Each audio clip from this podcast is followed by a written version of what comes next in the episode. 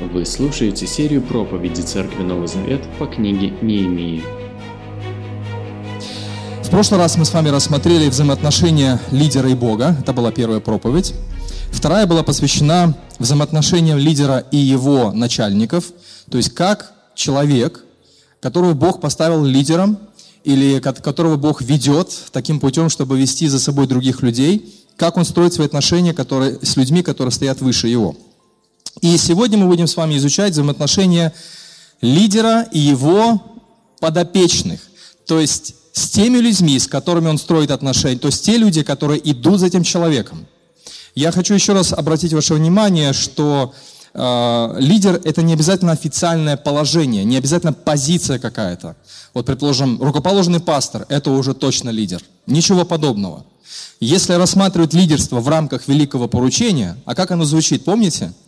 Идите и научите все народы, то каждый человек, который рассказывает о Христе, вот даже, э, даже сестры, их тоже можно назвать лидерами, потому что они указывают на Иисуса Христа, потому что они ведут за собой людей к Иисусу Христу. А слово лидер от английского языка означает вести, или тот, кто ведет, ведущий.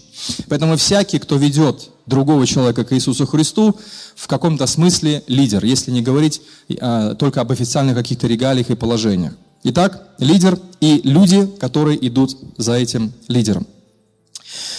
Что происходит? Неемия приезжает в Иерусалим и начинает отдавать приказы. До этого он находился э, в царском дворце персидского царя Артаксеркса, и там он выступал в роли подчиненного. Вот этот человек, Неемия, Яхве утешает с еврейского языка, то есть Бог утешает, он находился в состоянии подчиненного. Но когда он приезжает в Иерусалим, он уже начинает отдавать приказы своим подчиненным. И очень интересно, если вы читали внимательно первые две главы а, книги Неемии, посмотреть на то, как ведет себя Неемия. Как он ведет себя в роли главнокомандующего. Ну, как правило, власть, полномочия очень сильно меняет людей. Вы заметили? Обратили внимание? Даже говорят народе, Хочешь узнать, кто такой человек? Что это за человек? Дай ему власть. И ты поймешь, кто он. Посмотрите, не имея, ему царь персидский дал полномочия, дал охрану, финансы, отправил в Иерусалим со всеми официальными регалиями. И очень интересно смотреть на него и наблюдать за тем, какие он решения принимает, как он ведет себя с теми людьми, которые фактически царь персидский отдал ему в распоряжении. Давайте посмотрим, кто такой Неемия в роли отдающего приказа, в роли лидера, который приказывает, который ведет, который указывает цель и вдохновляет людей. Я хочу напомнить вам, что мы а, в Церкви Нового Завета используем а, современный русский перевод и будем с вами читать сегодня вторую главу с 9 стиха до конца второй главы. Так что, если у вас есть с собой Библии, пожалуйста, вы можете открыть их на второй главе книги Неемии, с 9 стиха будем читать текст до 20. Итак, читаем текст. «Я пришел к наместникам Заречья и вручил им царские письма. Царь также отправил со мной воинских начальников и всадников. Узнав об этом, Санавлад Харнитянин и Тови Аманитянин сильно досадовали, что появился человек, который печется о благе израильтян. Пришел я в Иерусалим и пробыл там три дня. Ночью я вышел из дому. Со мной было всего несколько человек. Я никому еще не говорил, какое именно дело Бог мой внушил мне сделать для Иерусалима. Я взял с собой только одного осла, на котором ехал. Выехав ночью через ворота долины, я направился к драконьему источнику и к мусорным воротам, осматривая стену Иерусалима. Стена была разрушена, а ворота сожжены. Я направился к воротам источника и царскому пруду, но проехать верхом там было невозможно.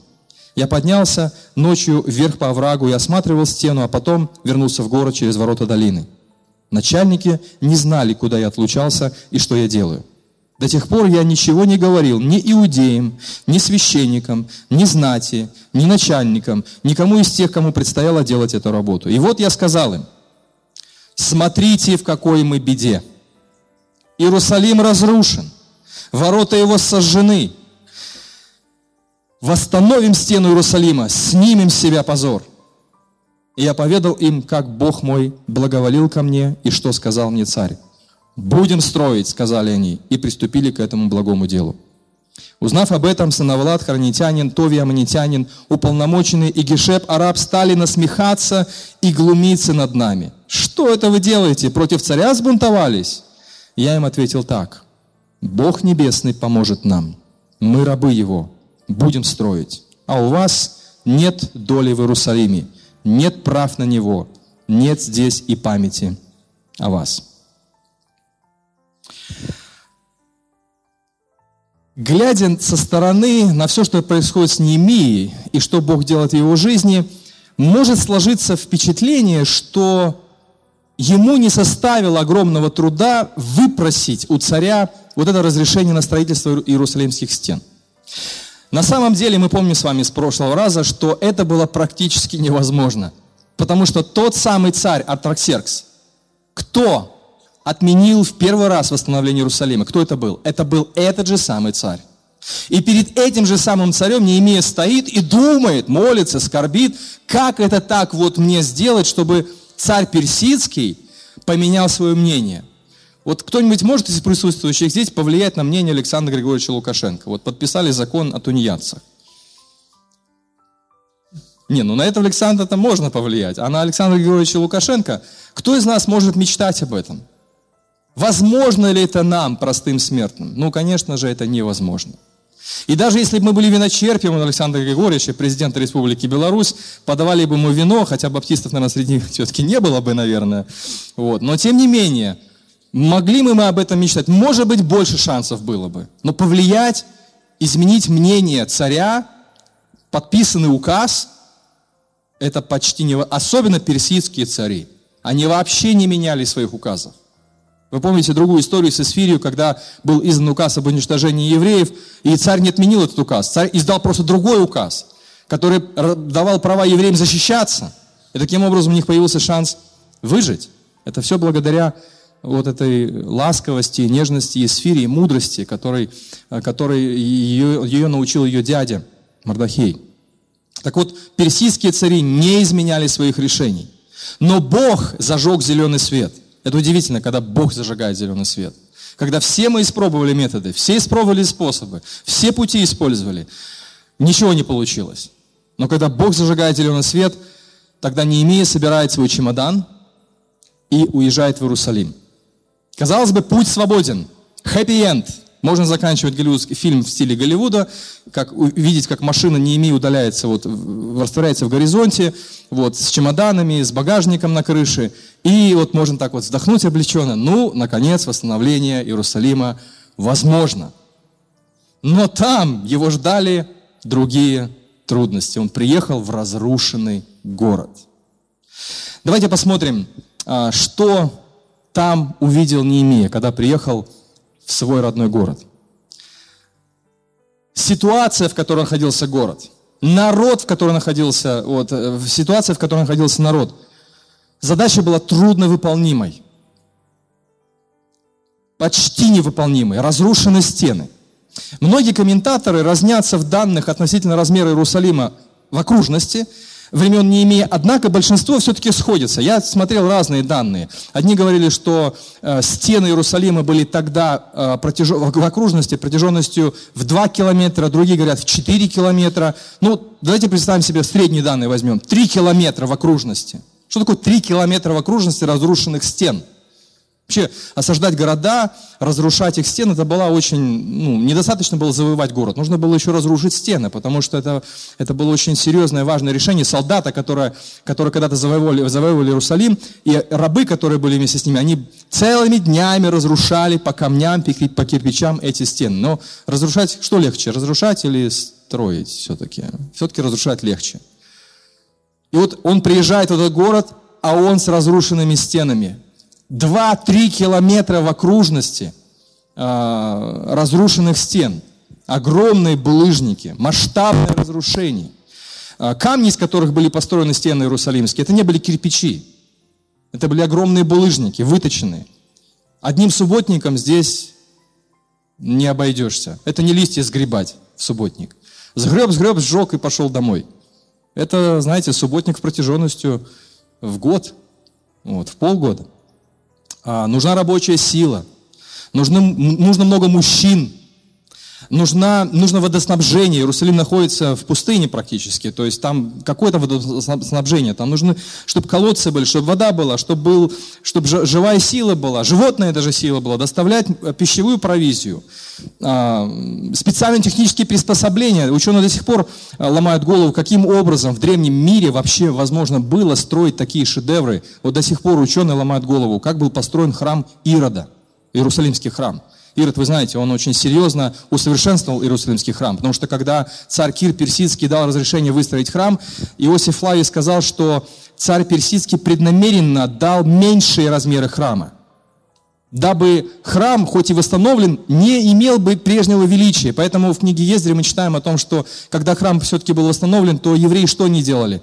Одни радовались, храм у нас есть, а люди, которые видели прежний храм, что они делали? Рыдали, потому что храм не тот, высота не та.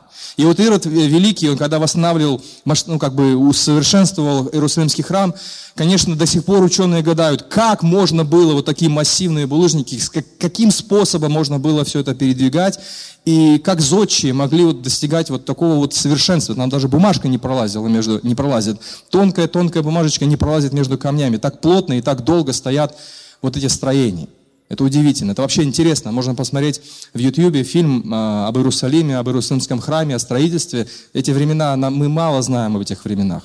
И вот представьте себе, это не, экскава... ни экскаваторов, ни трактора «Беларусь», да, ни, ни МАЗов, ничего нету. Люди, камни. Второе.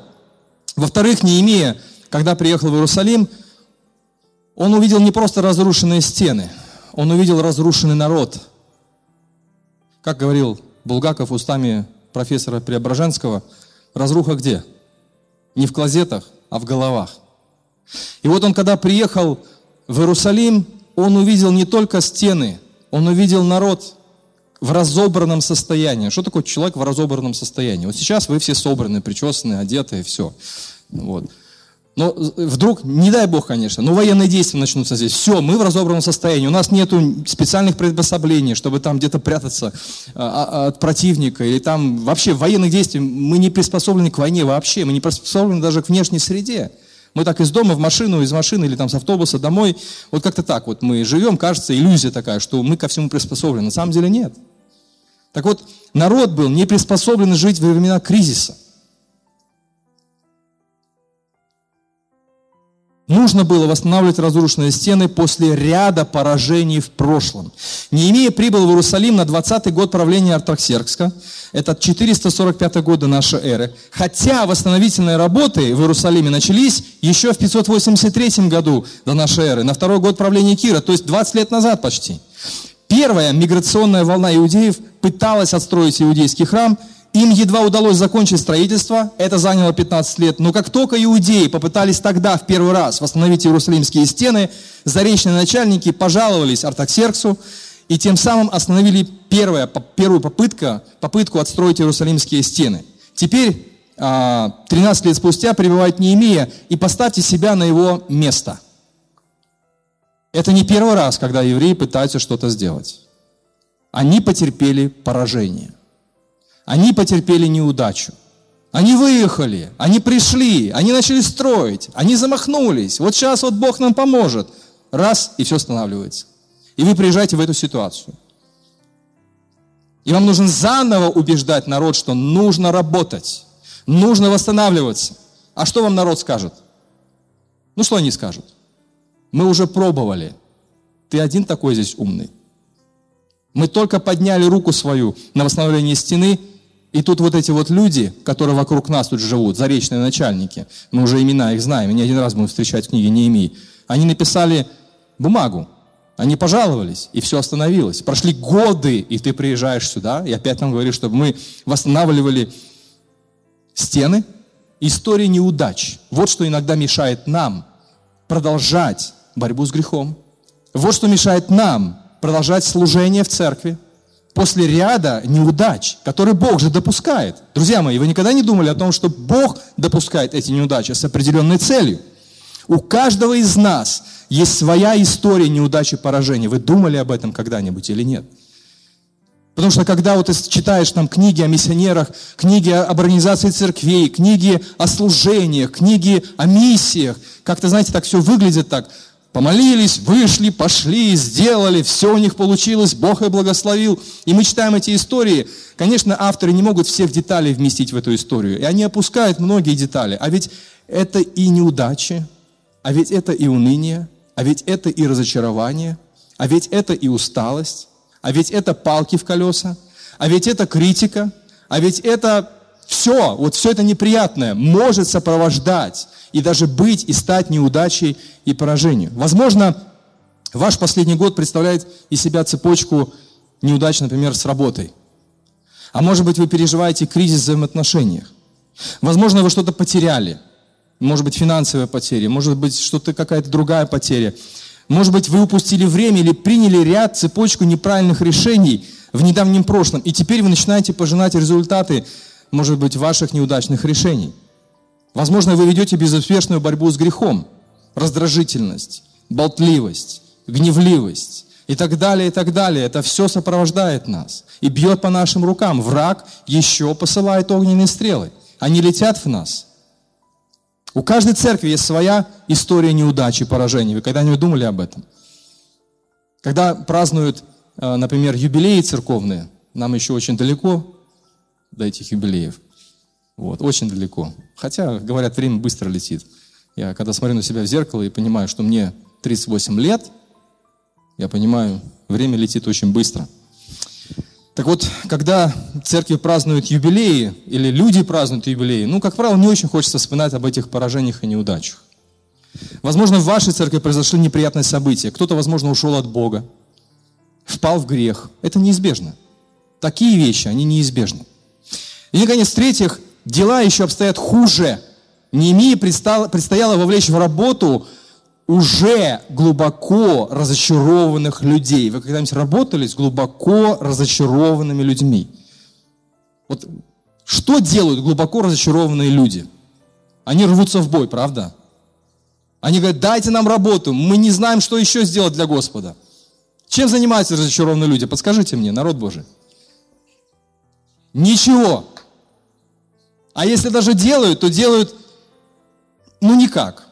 Ну что тут еще делать? Ну ты же понимаешь, мы уже и пробовали, мы уже пытались, уже придумывали что-то. Ничего не получилось. Глубоко разочарованные люди. Представьте себе на месте Неемии. Ему нужно было очень хорошо подготовиться, прежде чем делать какие-либо заявления этому усталому народу. Прояви он неосторожность, люди тут же могли бы сказать ему – у нас не получится, несколько раз мы пытались, у нас ничего не вышло, мы не в силах изменить ситуацию. Как вы думаете, что чувствовал Неемия, начиная работать с такими людьми? Что бы мы чувствовали, если бы перед нами был христиан, христианин-скептик? Но чем ситуация труднее, тем лучше возможность проявиться, тем больше славы принадлежит Богу в этой ситуации, когда все вокруг, казалось бы, против тебя. Неемия приезжает, все, все обстоятельства против него. Народ усталый, стены разрушены, все очень плохо на, поверку, ну, на поверхности. Во второй главе с 11 по 18 стихи, вот если вы посмотрите, мы видим, как Неемия приступает к делу и меняет положение своего народа в лучшую сторону всего за сколько дней? Помните, мы говорили? Сколько дней ушло Неемии, чтобы изменить эту ситуацию? Два, почти что два месяца, это меньше, чем два месяца, 52 дня. Он приезжает, проходит 52 дня, вау, все по-другому. Стены восстановлены, народ восстановлен. Люди окрыяли. Начиная с положения смиренного подчиненного персидского царя, Неемия является себя отличным руководителем в Иерусалиме. Возможно, сегодня среди нас есть люди, у которых давно опустились руки – их сердце наполнено разочарованием. Возможно, ваши стены разрушены. У вас не ладятся отношения в семье. Не получается воспитывать детей. Хотя дети еще впереди у нас. Не складываются отношения с другими верующими людьми. Помните, друзья мои, я хочу вам сказать сегодня. Ваша ситуация не уникальна. Ваша ситуация, потому что когда человек находится в беде, ему кажется, что, ну, Вот у всех беда, а у меня супер беда. У всех проблемы, а у меня супер проблемы. Вот у других проблемы как-то решаются, а у меня проблему нельзя решить. Вы замечали за собой такое? Я за собой такое замечал. Потому что когда смотришь на другую беду, чужую беду руками разведу, говорят народе. Какие твои беды? Сейчас все помолимся, попастимся, сейчас все будет хорошо. Но когда ты сам находишься в этой ситуации, конечно, все выглядит по-другому. Ваша трагедия не уникальна. Такое переживают рано или поздно все люди на земле. Вы не исключение. Глядя на то, что Бог делает в жизни не имея своего народа, восстановление возможно. Как бы оно ни выглядело, как ни выглядела бы разруха, восстановление возможно, если Бог это обещал. А Бог обещал хранить свой народ, церковь. Христос говорил Петру, что «Я создам церковь мою, и врата ада не одолеют ее». Поэтому любая трудная ситуация в церковном служении, вашей личной жизни, как детей Божьих, это отличная возможность быть похожим на Христа. Посмотрите, что Христос прошел. Когда Он пришел в свой народ, когда Он родился, когда Он вырос, когда исполнился Духа Святого, когда начал проповедовать, как выглядел Его народ. Пришел к своим, и свои не приняли Его. Вы знаете, в, в жизни Неемии я вижу прообраз Христа. Когда, приш, когда Христос пришел как Неемия к своему народу, с разрушенными стенами, который находился под римским гнетом, разочарованный, обиженный, угнетенный еврейский народ. И вот Иисус приходит и начинает проповедовать разочарованным людям. Вы помните пророчество Исаия, которое Иисус цитирует, начиная свое служение? «Дух Господень на мне». Что? Кому проповедовать? Удачливым, успешным людям, которые ищут праведности во что бы то ни стало, угнетенным, сломанным, брошенным. Народ, сидящий во тьме, увидел свет великий. То, что делать не имея, является собой Дух Христа. Он приходит в разрушенную ситуацию, разрушенный город и восстанавливает его. Бог это делает. Бог обещал хранить свой народ. Поэтому мы должны с вами трудиться, не покладая рук. Даже если все кажется, будет казаться плохо, идти вперед, восстанавливать стены, трудиться во славу Божию. Итак, я хотел бы поговорить о том, как Неемия планировал, вот я хочу слово немножечко объяснить, успех. Успех сам по себе не существует. Вообще мы читаем в послании Якова, что мы читаем? Что всякое даяние доброе откуда? Вот человеку, бизнесмену даже кажется, неверующий человек, атеист, у него есть успех в бизнесе, ему кажется, что это он заработал. Или человек, брат, положил плитку хорошо, ровненько положил, хозяин доволен, и брат радуется, на самом деле Бог дает эту способность. Даже если вам кажется, что вы сами все сделали, на самом деле вы бы сами ничего не сделали, если бы Бог не дал такую возможность. Всякое даяние доброе не сходит свыше. Поэтому Неемия планировал успех. Почему? Потому что Бог обещал хранить свой народ и восстанавливать его. Итак, во-первых, Неемия был хорошим планировщиком. А, возможно, здесь присутствуют набожные люди, которые никогда не планируют. То я вам хочу сказать, ну, опять-таки, планирование нужно правильно тоже понимать. Неемия не был а, представителем западной культуры, где у него был расписан каждый день по минуте. Но не имея планировал. Вы заметили это? Во второй главе читали. Он планировал. У него была цель, и он шел к этой цели. Итак, Неемия был хорошим планировщиком, но не только, он был еще и хорошим молитвенником, потому что в нашем понимании молитвенник не планирует ничего, а те, кто планирует, не молятся. Ничего подобного. В первой главе Неемия падает в молитве, скорбит, плачет, молится. Потом, когда персидский царь дает разрешение, он тут же все выкладывает и говорит, мне нужно это, это, это. Мне нужна бумага, мне нужно дерево, мне нужно то. И еще царь дал ему охрану. Итак, одно другое не исключает. Молиться и планировать. В себе это показывать не имея, практически. Посмотрите. Так вот, прежде чем говорить царем о поездке в Иерусалим, не имея готовит план действий, каким образом будет достигать своей цели. И во второй главе мы видим, Неемия делает то же самое, только теперь в этой второй главе его планы, которые он кратко изложил в первой, приобретают более четкие контуры. Как выглядит хорошо подготовленный план? Первое. Информация. Один из самых ярких моментов книги, лично для меня, я думаю, что вы все заметили то, что делает Неемия в первые дни своего пребывания. Один из самых ярких моментов книги – это первый день или первые дни пребывания Неемии в Иерусалиме. Он берет Самый нужный транспорт, ходовой. Volkswagen, B3, наверное, осла, и в ночное время осматривает разрушенные стены спящего города. Вам не кажется это странным? Если нет, не кажется, да? А если кажется странным, то почему? Ночью что там можно увидеть, да? Что еще? Никому ничего не говорит. Все как-то так, да, вот в секрете. Покрыто, тайна покрытая мраком, да? Что лично мне кажется странным?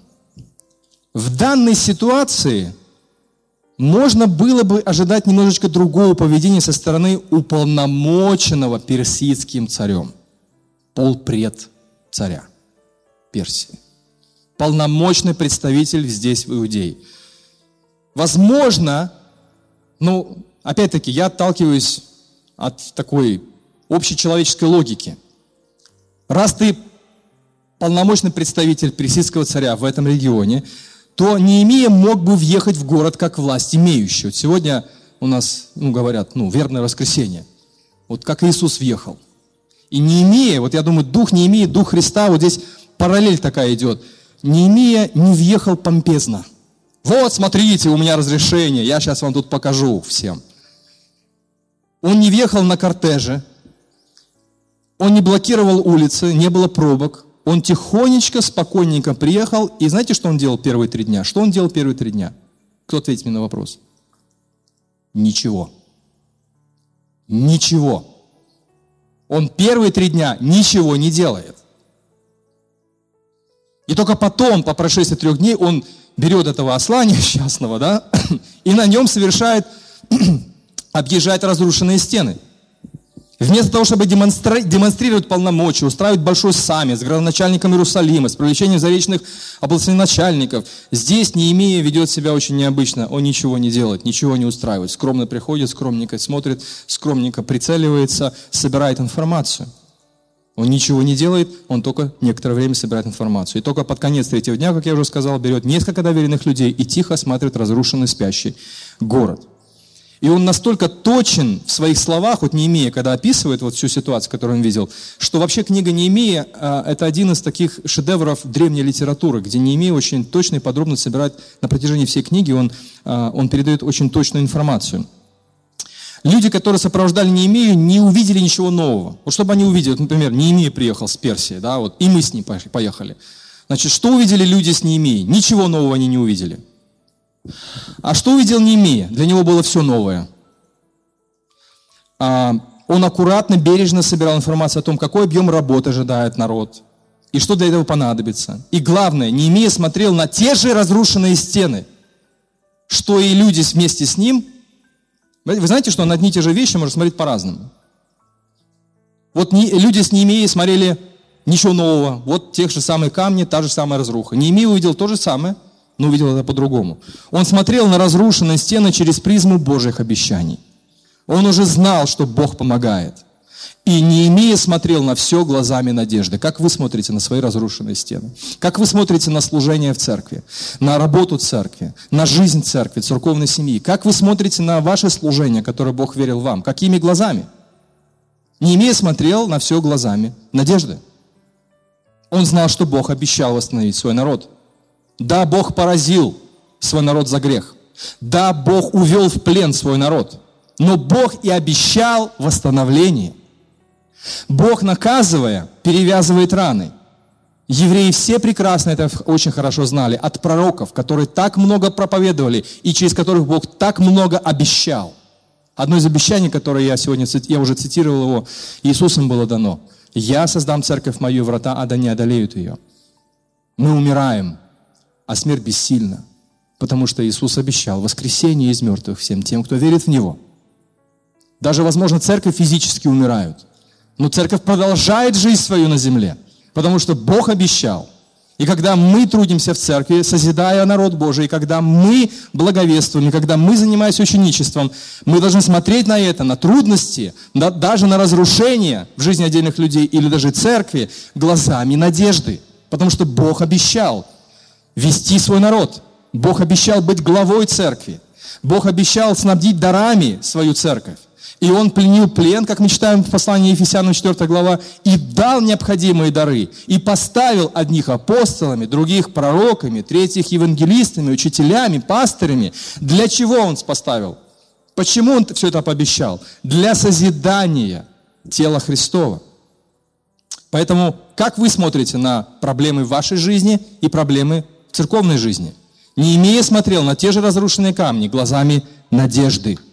И поэтому он, он планировал вот этот успех. Не успех сам по себе, а Божий успех, потому что он знал обещание. Второе, понимание. После того, как информация была собрана, Неемия начал развивать саму концепцию, как он будет отстраивать стены. Об этом не говорится во второй главе, но мы точно знаем это, поскольку как только он представил свой план во второй главе, он приступил к четким действиям в третьей главе.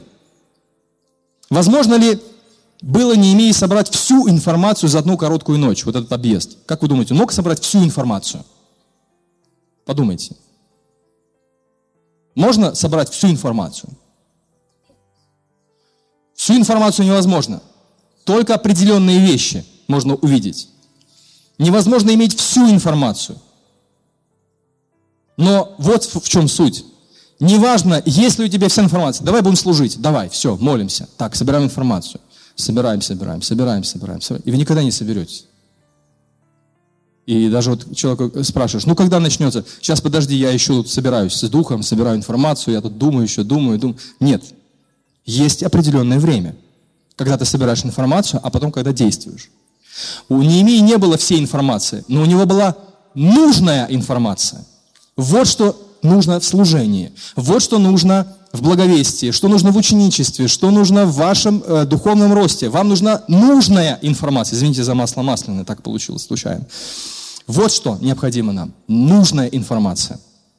Для хорошего плана, если вы составляете план своей жизни, служения, не обязательно иметь всю информацию. Нужно иметь, необходимо иметь нужную информацию. Что нам нужно для служения? Что нам нужно для служения? Например, когда вот меня братья спрашивают и сестры, вот когда планировали открытие новой церкви, наверное, все расписано. Я говорю, нет, все не расписано. Есть цель, есть определенные штрихи стратегии, а так дальше ты идешь по жизни и смотришь, как Бог тебя ведет и поправляет твои планы. И добавляет больше информации, о которой ты не, даже не думал. Она появляется по ходу движения. Но главное, нужно иметь нужную информацию. Мы точно знаем, что есть великое поручение. Мы точно знаем, что Бог обещал благословлять людей, несущих Евангелие. Мы точно знаем, что они будут переживать трудности, но мы при этом точно знаем, что Дух Святой обещал утешать людей, которые переживают трудности. Смотря на служение апостола Павла, посмотрите, как он занимается служением и как Бог проводит его через разные обстоятельства. Поэтому и у нас есть нужная информация. Она находится в Писании. И, наконец, третье – выполнение. Еще один элемент успешного планирования, который упускает из вида, это притворение плана в жизнь непосредственно. Роберт Шонберг называет это психологическое притворение плана в жизнь. То есть нужно иметь представление о том, как вовлечь людей в работу и добиться от них положительного ответа. Успешное планирование должно мотивировать людей психологически к выполнению работы, а не к побегу. Вот смотрите, не имея, выступает с ними, перед ними с речью. Что он говорит им? Все, ребята, мы в беде, не знаю, что делать. Я тут объехал на медне, тут вот стены разрушенные на осле. Ходил, ходил, думал, думал. В общем, приехал к вам с разрешением, но что делать, не знаю. Давайте что-нибудь будем делать. Ну, как-нибудь, как-нибудь пробьемся. Разве мы так читаем?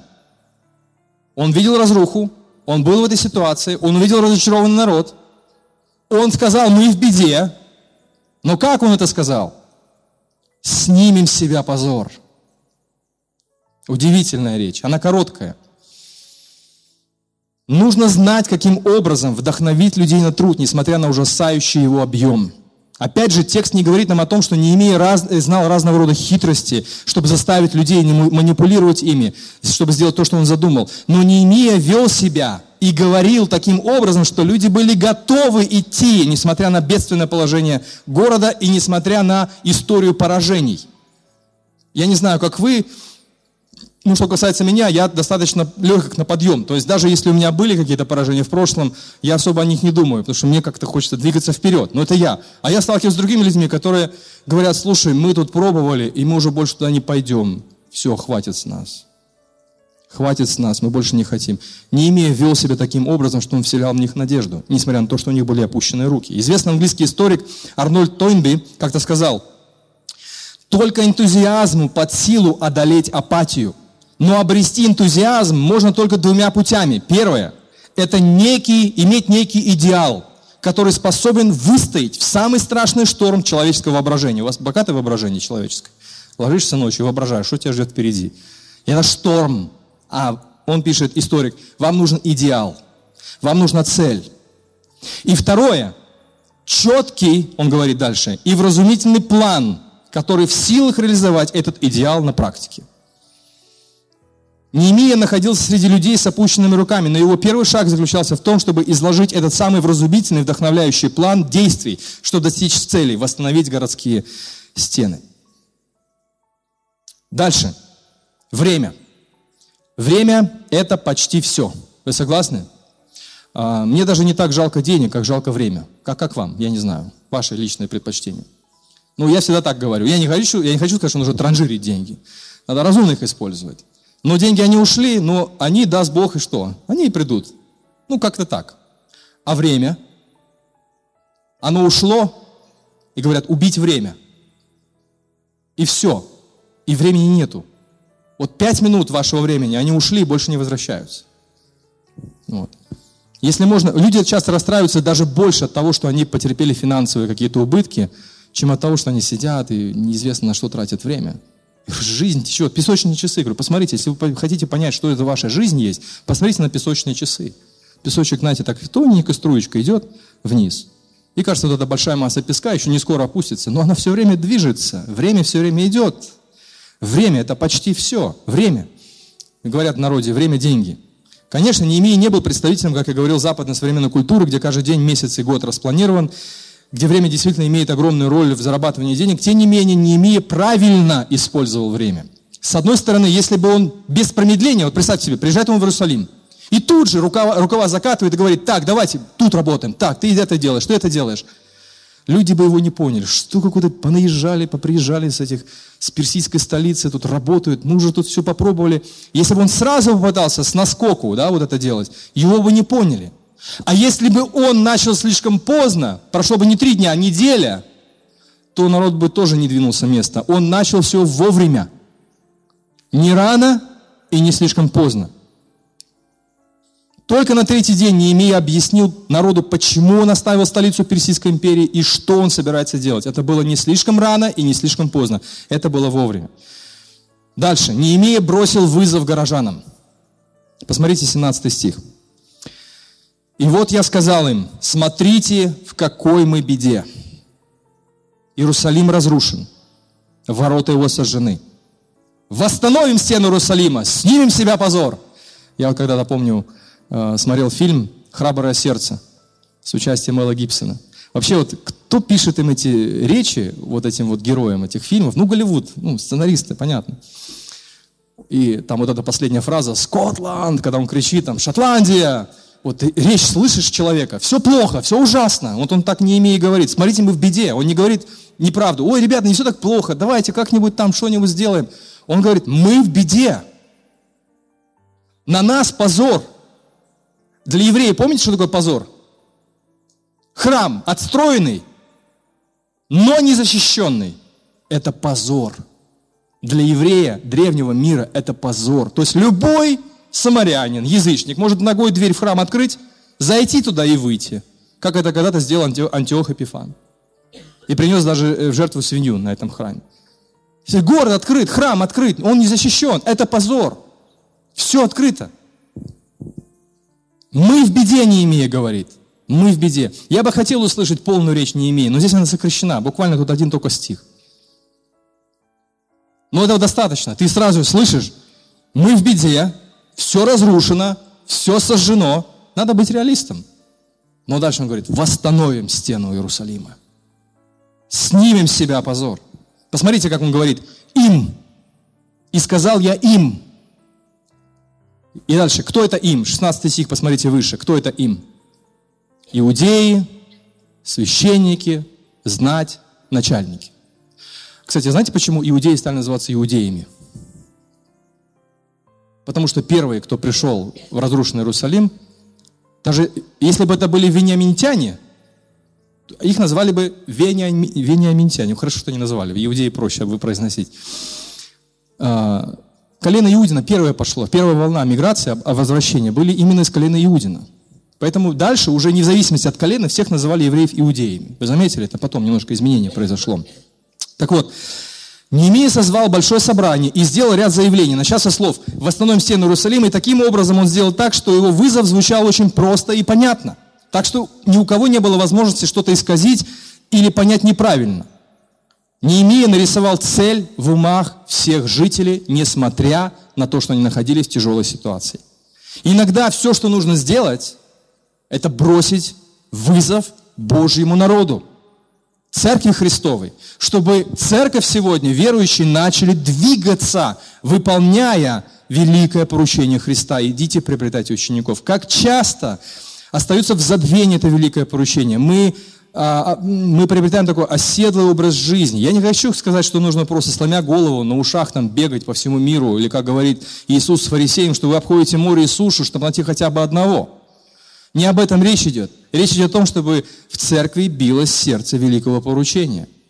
Углубление в Слово Божие и передача Слова Божьего другому поколению. Где оно возьмется? Откуда оно придет? Ниоткуда оно не придет.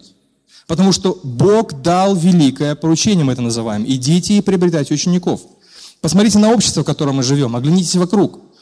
Вроде есть церкви, и их вроде немало, но успокоиться невозможно. Именно поэтому мы двигаемся вперед, чтобы в Минске появилась еще одна церковь, еще одна церковь, может быть, больше. Друзья мои, я бы очень хотел это, я об этом молюсь.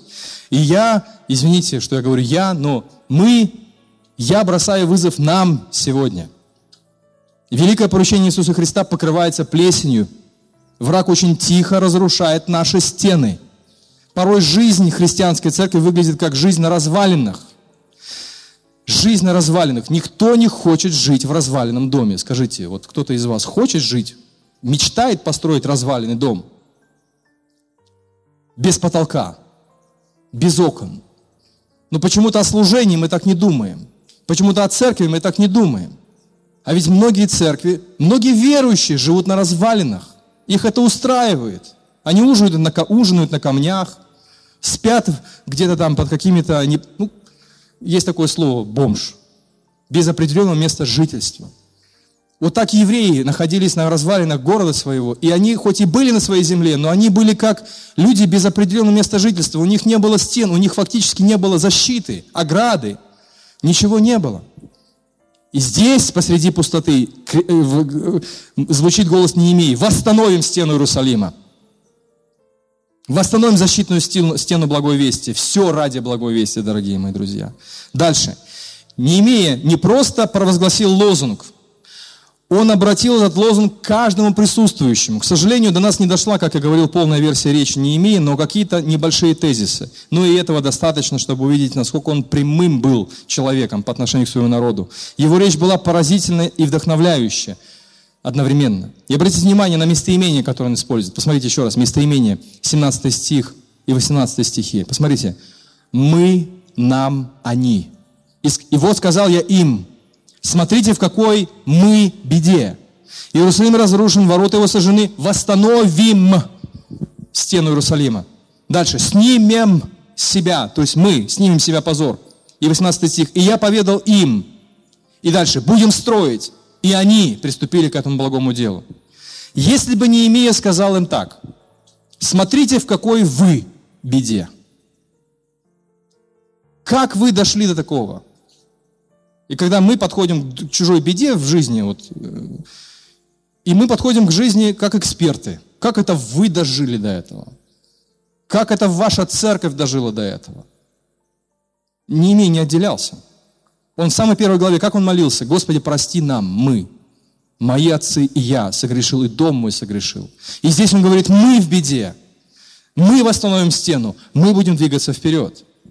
В этом-то и смысл Церкви Христовой. Не я и Бог, а мы и Бог. Практически все послания – это соборные послания. Нет такого понятия индивидуальный христианин. Пожалуйста, запомните себе это. Это очень важный тезис и нашей церкви. Нету понятия такого «я следую за Богом». Есть понятие «мы следуем за Богом». Мы следуем за Богом. Единственная возможная форма следования за Христом сегодня – это следовать в рамках поместной церкви. А почему? Знаете ли, когда ты «я и Бог», я не хочу сейчас унизить, что «я и Бог» – это вот… Нет, просто есть очень много дыр в этой системе. Одна из этих дыр, знаете какая? «Я и Бог». Ты подходишь к человеку и говоришь, слушай, брат, у тебя тут вот, ну, надо подумать. Не лезь не в свое дело, это моя жизнь с Богом. Тихо. Вот здесь опасность. В Новом Завете очень часто звучит фраза «друг друга», «друг друга», «любите друг друга», «молитесь друг за друга», «увещевайте друг друга», «предупреждайте друг друга с нежностью в любви». И вот этот индивидуалистичный подход к следованию за Христом, он как раз-таки бах и ставит блок. А, это не твое дело, о чем я думаю, куда я хожу, что я делаю, во что одеваюсь и что говорю. Нет, конечно, это не мое дело, это Божье дело, поэтому мы даны друг для друга. И вы, как живые камни, устрояете из себя. Не я Смотрите, вы в беде, я тут пришел восстановить стену Иерусалима. Неемия вообще не делает таких вещей. Он говорит, мы, нам, мы и они. Прежде чем восстановить саму стену, нужно восстановить самих людей. И восстановить их можно, если быть вместе, как единый Божий народ. Как это хорошо перекликается с учением Нового Завета об учении а, церковной жизни. Нас часто очень одолевают различные испытания, искушения, болезни, переживания, сомнения. И когда ты говоришь другому, тебе нужно много молиться – или этой церкви нужно много поработать над служениями, это выглядит как чтение нотаций. Но когда ты говоришь, нам нужно много молиться, мы должны служить, мы должны двигаться вперед, то, конечно, это создает атмосферу любви и взаимопомощи. Дальше. Чарльз Свиндл а, подчеркнул, что не имея в своей короткой речи, обратился не к поверхностной мотивации, а к внутренней мотивации. А что такое поверхностная мотивация? Может быть, кто-то уловил сразу сходу? Что такое поверхностная мотивация? А, например, деньги. В основном люди мотивированы тем, что они могут заработать. А почему? Потому что за эти заработанные деньги ты сможешь реально что-то сделать. Купить машину, я не знаю, там, купить квартиру, э, купить обновку, в конце концов, купить новый телефон. То есть ты можешь реально осязаемые вещи приобретать. Поэтому люди, многие люди в работе мотивированы деньгами. И в какой-то степени это нормально, потому что трудящийся достоин пропитания. Не заграждай рта у вала молотящего. Нужно зарабатывать средства. Интересно, один известный миллиардер, не помню его имя, как-то сказал следующую фразу. Послушайте, что он миллиардер сколотил состояние. Вот его мысль. Я никогда не видел, чтобы хороших людей объединяли деньги и только деньги. Я никогда не встречал такой ситуации, чтобы хороших людей объединяли деньги и только деньги. Неемия мог пообещать народу много денег. Например, он мог бы собрать гастарбайтеров, да, сказать, слушайте, вот наши разрушенные стены, давайте вы работаете, мы вам заплатим там из казны или из храмовой казны, потому что у храма была своя казна, у них было очень много золота в храме. Давид посвятил храму очень много золота, которое хранилось. И они могли запросто использовать это золото храмовое. Нет, не имея, не давал им поверхностную мотивацию. Вот вы заработаете, и вы сколотите себе состояние, вам будет хорошо, и храм Божий будет хорошо, и Иерусалим будет хорошо. Немия мог бы пообещать открытие новых рабочих мест, торговых центров, повышение уровня жизни, пенсий, социальных выплат и так далее. Но послушайте еще раз, что говорит Неемия. Смотрите, в какой мы беде. Снимем с себя позор. Неемия апеллировал не к желанию заработать что-то, не к желанию просто изменить свою, свои бытовые условия. Он апеллировал к тому, что народ нуждается в восстановлении. Мы под позором. Мы открытые. Мы не народ, если не защищены. Это не столица, если она не защищена.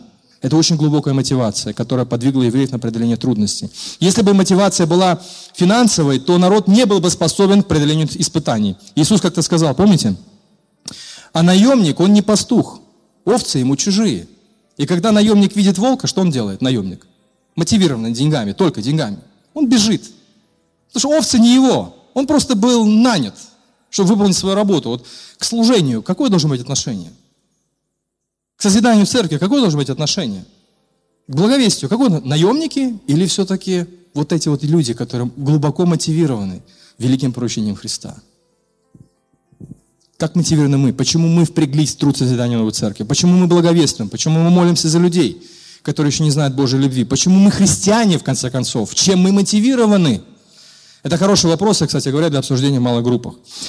У каждого есть свои стены, которые нужно отстраивать. Благочестивый характер. Это, знаете, это, это серьезная стена. Благочестивый характер. Благочестивая реакция. Как вы реагируете, когда вас обличают? Как вы реагируете, когда вы попадаете в трудности? Вот это и есть те стены, которые нужно восстанавливать. Преображаться в образ Христа каждый день. Семейные отношения, их тоже нужно созидать. И когда созидаешь, созидаешь, потом бах, стена разрушилась. И опять нужно восстанавливать духовный упадок и так далее. Стоящий мотив, глубокая мотивация сегодня христианской церкви – это благая весть Иисуса Христа.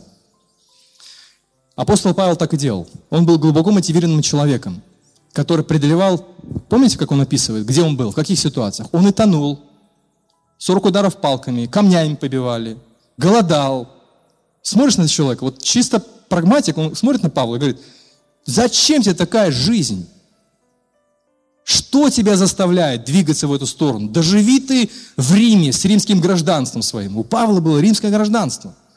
Для него были все двери открыты в Римской империи. Об этом гражданстве многие люди мечтали родиться в нем. А многие покупали за огромные деньги. Ну чего ты лезешь? Под камни, под палки, э, плывешь на кораблях, тонешь, погибаешь почти что уже, голодаешь. В чем ты мотивирован? И апостол Павел пишет, 1 Коринфянам 9 глава, Следующие слова. «Я остановился всем для всех, чтобы любыми способами спасти хотя бы некоторых. Это я делаю ради благой вести». Это я делаю ради благой вести.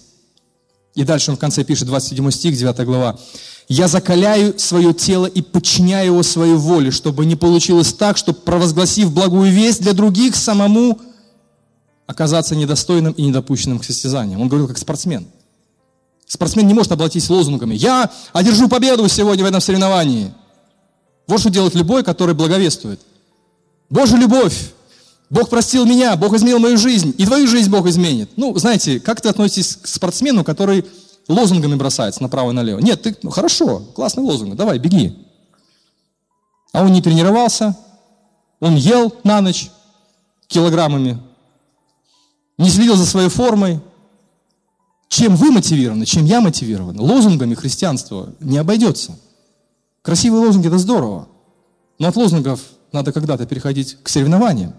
Спортсмен, как спортсмены когда-то. Рано или поздно наступают Олимпийские игры. Вперед, играй в футбол, беги. Играй, боксируй. Вот тут и проверяется все. И, наконец, последний секрет Неемея заключался в том, что он умел заражать людей своей уверенностью – что стену нужно построить во что бы это ни стало. Как это ему удалось? Он информировал их о продвижении этого дела. Неемия начал, сначала рассказал, что работа одобрена самим персидским царем. Потом он убедил народ в итоге, что сам небесный царь одобряет восстановление города. 18 стих. «И поведал я им, как Бог мой благоволил ко мне, и что сказал мне царь». Посмотрите, два, э, параллелизм такой а, здесь присутствует. Бог мой и царь. Вот это две высшие формы власти. Бог и те люди, которых Бог поставил. Если вы лидер, не забудьте об этих принципах. Держите всегда людей в курсе о том, что вообще происходит. Нельзя делать служение в секрете. Нельзя делать служение в изоляции. Знаете, вот каждый сам себе. Этот служит себе, этот служит себе, этот служит себе. Историки говорят, что одна из причин, почему реформация в Германии все же удалась, заключается в том, что Мартин Лютер постоянно держал германский народ в курсе. Он там где-то был заперт в замке, переводил Новый Завет на немецкий язык, но все равно от него люди узнавали, что там происходит. И, наконец, последнее. Они приступили к этому благому делу, мы читаем в тексте. Я здесь хочу немножечко оставшееся ваше внимание, я надеюсь, я не черпал кредит вашего внимания сегодня. Я хочу, чтобы вы обратили внимание на игру слов – который присутствует в этом тексте. Посмотрите, сказано, они приступили к этому какому делу? Благому, доброму делу. В начале второй главы мы читаем, что царь решил отправить меня. Шестой стих, да? Посмотрите, вторая глава, шестой стих. В синодальном переводе сказано, и благоугодно было царю послать меня. В восьмом стихе сказано, если царь что? Соблаго валит. А, пусть дадут мне письма к наместникам за речи, чтобы пропустили меня в Иудею. Дальше, 18 стих. И приступили к этому благому делу. Что объединяет все эти отрывки? Я имею в виду 6 стих, 8 стих, 18 стих. Знаете, какие слова объединяют? Благо. Слово благо или добро. На самом деле Неемия обыгрывает эти слова, обыгрывает слова благо и зло. К сожалению, эта игра слов, она упущена во многих переводах, в том числе и в русском. А, но в еврейском нет. Вспомните, когда Неемия находился в скорби, а, первая глава, с 1 по 3 стихи, когда он услышал, что ворота сожжены, то что он начал делать? Он начал скорбеть. Это еврейское слово «ра», что значит «зло». Злострадать он начал. То же самое слово Неемия использует, когда обращает внимание людей на печальное состояние Иерусалима. 17 стих, посмотрите. Посмотрите, какой мы в беде, то есть в каком мы зле находимся. Это то же самое слово. И контрастом выглядит 6-7 стихи. Царь благоволит. То есть раньше Неемия злострадал, а теперь благо пришло. Неемия говорит, посмотрите, какой мы в беде, мы в зле находимся. Но народ приступил к благому делу. Интересно. МакКонвилл, один из комментаторов, пишет следующее. По сути, события, которые мы наблюдаем во второй главе, это конфликт между добром и злом. Все, что служит ко благу освобождения евреев из плена, царское решение, восстановление стен, по сути, добро. И все, что касается разрухи, хаоса, уныния, печали, зависти Санавалата Тови и Гешема, это зло. Из 10 стиха становится ясно, что противление евреям этих людей, по сути, является духовным злом. 10 стих, посмотрите. «Узнав об этом, Санавалат Хранитянин и Тови Манитянин сильно досадовали, что появился такой человек, который печется о благе израильтян». Какая глубокая истина? Любое противление благому делу – это зло. Они противились этому доброму делу. Это зло. Я хочу вам сказать, если вы устремлены служить Богу от всего сердца, вы обязательно встретите противление. Мы будем говорить об оппозиции э, служению э, немножечко дальше в книге Неемии. Но помните э, слова апостола Павла в послании Ефесянам 6 глава. Помните, и последние, братья мои, укрепляйте себя в единении с Господом, Его мощью и силой. Наденьте Божьи доспехи, тогда вы сможете устоять перед кознями дьявола, потому что мы ведем бой не с людьми из плоти и крови, а с началами и властями, со вселенским повелителями тьмы этого века, с духовными силами зла в небесном мире. Поэтому наденьте Божьи доспехи. Если вы служите, вы встретите противление. Делая добро, вы обязательно встретите злую реакцию – но что бы ни было, Бог даже зло использует во благо своего народа. Посмотрите, в каком зле находился Иерусалим, в какой плохой ситуации находились евреи, и Бог это зло обращает в добро. Противление добру – это зло, но Бог силен любое зло обратить в добро. Я призываю вас, дорогие друзья, чтобы вы не жили на развалинах. Я призываю вас, друзья, исполнять великое поручение Христа – я призываю вас, друзья, следовать за Христом, как церковь, следовать вместе, друг с другом. Я призываю вас, друзья, если у вас опущенные руки, если у вас есть уныние, если вы вдруг встречаете человека с опущенными руками и в унынии, вдохновляйте их на добро. Пусть они не живут во зле. Пусть они поднимут руки и восстанавливают стены церковного служения, благой вести, семейные отношения, личные отношения друг с другом и так далее. Пусть нас Бог благословит. Аминь.